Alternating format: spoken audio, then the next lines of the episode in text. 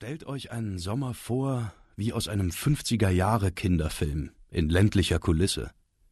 Dieser Sommer explodiert auf der Zunge und schmeckt nach Grashalmen, eurem eigenen sauberen Schweiß, nach Doppelkeksen, aus denen die Cremefüllung quillt, und geschüttelten Flaschen roter Limonade, dem klassischen Baumhauspicknick. Dieser Sommer wird nie enden. Es ist der Ewig-Sommer in all seiner schönsten Pracht. Stellt euch einen ordentlichen kleinen Irrgarten von Häusern auf einem Berg vor, nur wenige Meilen von Dublin entfernt. Irgendwann, so verkündet die Regierung, wird daraus ein florierendes Vorstadtwunder werden, eine perfekt geplante Lösung für drängende Enge und Armut und überhaupt jedes städtische Übel. Vorläufig besteht das Ganze jedoch bloß aus einer Handvoll geklonter Doppelhäuser, die noch so neu sind, dass sie sich verschreckt und linkisch an den Hang klammern. Hinter der Siedlung, wo die Zukunftspläne das Einkaufszentrum und den hübschen kleinen Park vorsehen, breiten sich eine Quadratmeile und Gott weiß wie viele Jahrhunderte Wald aus. Der Wald ist lauter Geflimmer und Gemurmel und Illusion. Seine Stille ist eine pointillistische Verschwörung aus Millionen winziger Laute. Rascheln, Flattern, namenlose, abgehackte Schreie. In seiner Leere wuselt heimliches Leben, huscht immer knapp außerhalb des Blickfeldes vorbei. Vorsicht! Bienen schwirren in den Spalten im Stamm der gebeugten Eiche. Bleibt stehen und dreht einen x-beliebigen Stein um, und seltsame Larven ringeln sich gereizt, während ein emsiges Band aus Ameisen sich an eurem Knöchel hinaufwindet. Diesen drei Kindern gehört der Sommer. Sie kennen den Wald so gut wie die Kraterlandschaft ihrer aufgeschürften Knie. Stellt sie mit verbundenen Augen in irgendeine Mulde oder auf eine Lichtung, und sie fänden ohne einen Fehltritt den Weg hinaus. Das ist ihr Reich, und sie regieren es wild und gebieterisch, wie junge Tiere.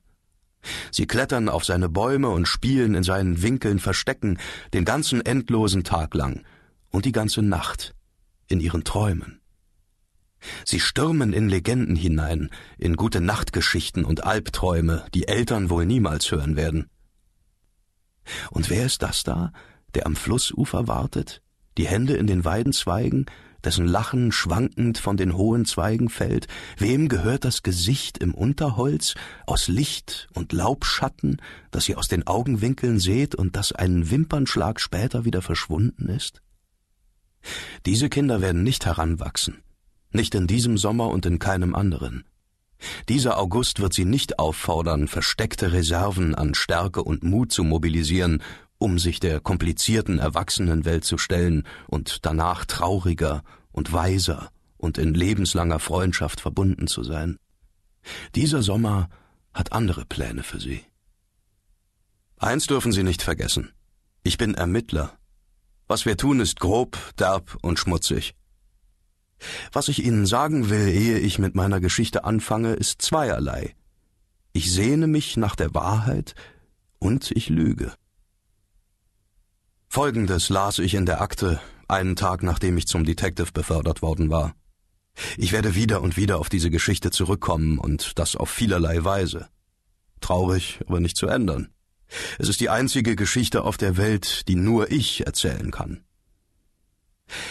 Am Nachmittag des 14. August 1984 spielten in dem kleinen Ort Knocknarea bei Dublin drei zwölfjährige Kinder.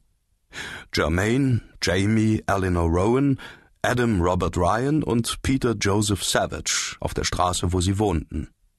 Es war ein heißer, sonniger Tag.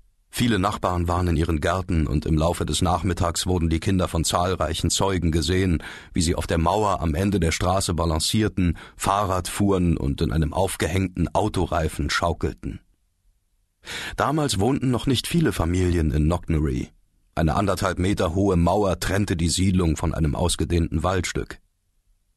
Gegen 15 Uhr ließen die drei Kinder ihre Fahrräder im Vorgarten der Savages zurück und sagten zu Mrs. Angela Savage, die gerade Wäsche aufhängte, sie würden zum Spielen in den Wald gehen.